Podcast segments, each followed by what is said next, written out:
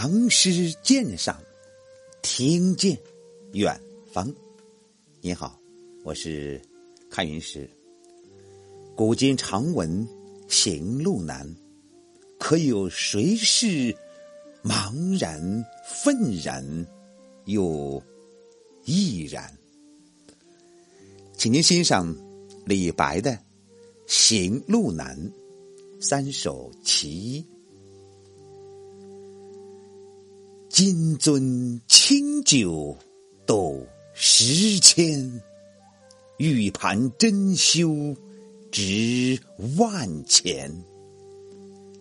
停杯投箸不能食，拔剑四顾心茫然。欲渡黄河冰塞川。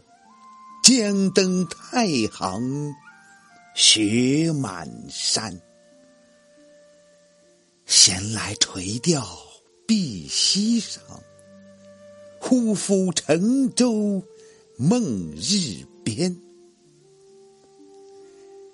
行路难，行路难，多歧路，今安在？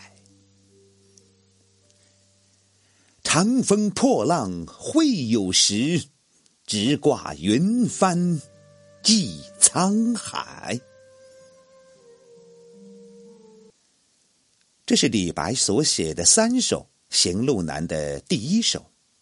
这首诗从内容来看，应该是写在天宝三载李白离开长安的时候。诗的前四句写朋友出于对李白的深厚友情。出于对这样一位天才被启智的惋惜，不惜金钱设下盛宴为之践行。嗜酒见天真的李白，要是在平时因为这美酒佳肴，再加上朋友的一片盛情，肯定是会一饮三百杯的。然而这一次，他端起酒杯，却又把酒杯推开了。拿起筷子，却又把筷子撂下了。他离开坐席，拔下宝剑，举目四顾，心绪茫然。停、头、拔、库，四个连续的动作，形象的显示了诗人内心的苦闷、抑郁、感情的激荡变化。接着两句。锦城心茫然，正面写行路之难。诗人用冰塞川、雪满山，象征人生道路上的艰难险阻，具有比兴的意味。一个怀有伟大政治抱负的人物，在受诏入京、有幸接近皇帝的时候，皇帝却不能任用，被赐金还山，变相的撵出了长安。这不正像遇到冰塞黄河、雪拥太行吗？但是李白并不是那种软弱的性格，从拔剑四顾开始，就表示着不甘消沉，而要继续追求。闲来垂钓碧溪上，忽复乘舟梦日边。诗人在心境茫然之中。忽然想到了两位开始在政治上并不顺利，而最后终于大有作为的人物，一位是吕尚，九十岁在盘溪钓鱼得遇文王；一位是伊尹，在寿汤聘前曾梦见自己乘舟绕日月而过。想到这两位历史人物的经历，又给诗人增加了信心。行路难，行路难，多歧路，今安在？吕尚、伊尹的偶遇合，固然增加了对未来的信心，但当他的思路回到眼前现实中来的时候，又再一次感到人生道路的艰难。离岩上展望前程，只觉前路崎岖。歧途甚多，要走的路究竟在哪里呢？这是感情在尖锐复杂的矛盾中再次回旋。但是倔强而又自信的李白，绝不愿在离言上表现出自己的气馁。他那种积极用事的强烈要求，终于使他再一次摆脱了歧路彷徨的苦闷，唱出了充满信心与展望的强音。乘风破浪会有时，直挂云帆济沧海。他相信。尽管前路障碍重重，但仍将会有一天要像刘宋时宗悫所说的那样，乘长风破万里浪，挂上云帆，横渡沧海，到达理想的彼岸。这首诗一共十四句，八十二个字，在七言歌行中只能算是短篇。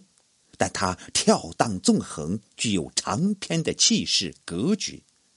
其重要的原因之一，就在于它百步九折的揭示了诗人感情的激荡起伏、复杂变化。诗的一开头，金樽美酒，玉盘珍羞，让人感觉似乎是一个欢乐的宴会。但紧接着“停杯图祝，拔剑四顾”两个细节，就显示了感情波涛的强烈冲击。中间四句刚刚慨叹冰塞川，雪满山，又恍然神游千载之上，仿佛看到了吕尚伊尹由微贱而忽然得到君主重用，使人心理上的失望与希望、抑郁与追求急剧变化交替。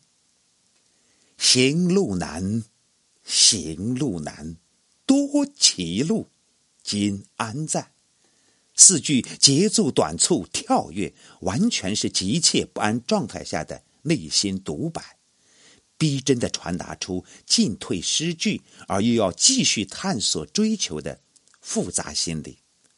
结尾二句，经过前面的反复回旋之后，境界顿开，唱出了高昂乐观的调子。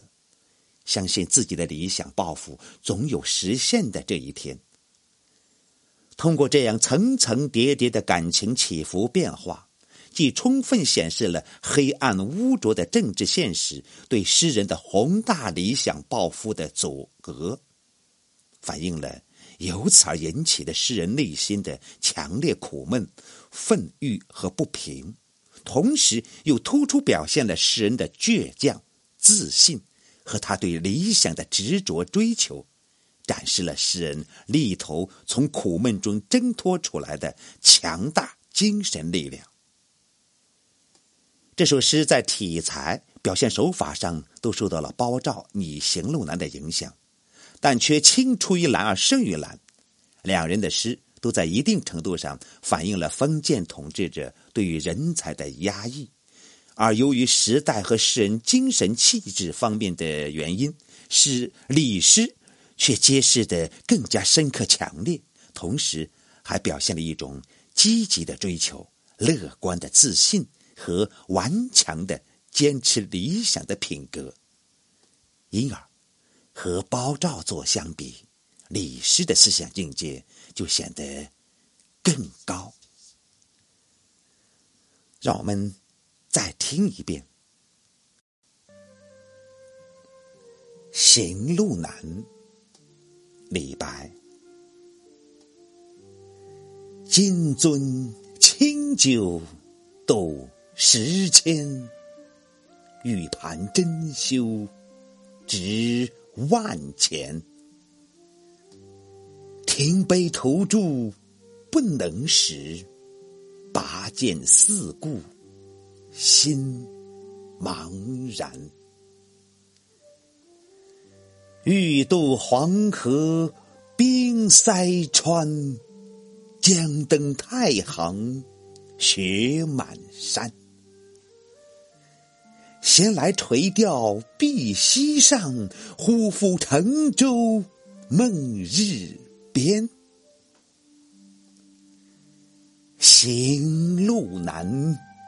行路难，多歧路，今安在？长风破浪会有时，直挂云帆济沧海。谢谢您的聆听，咱们下回再会。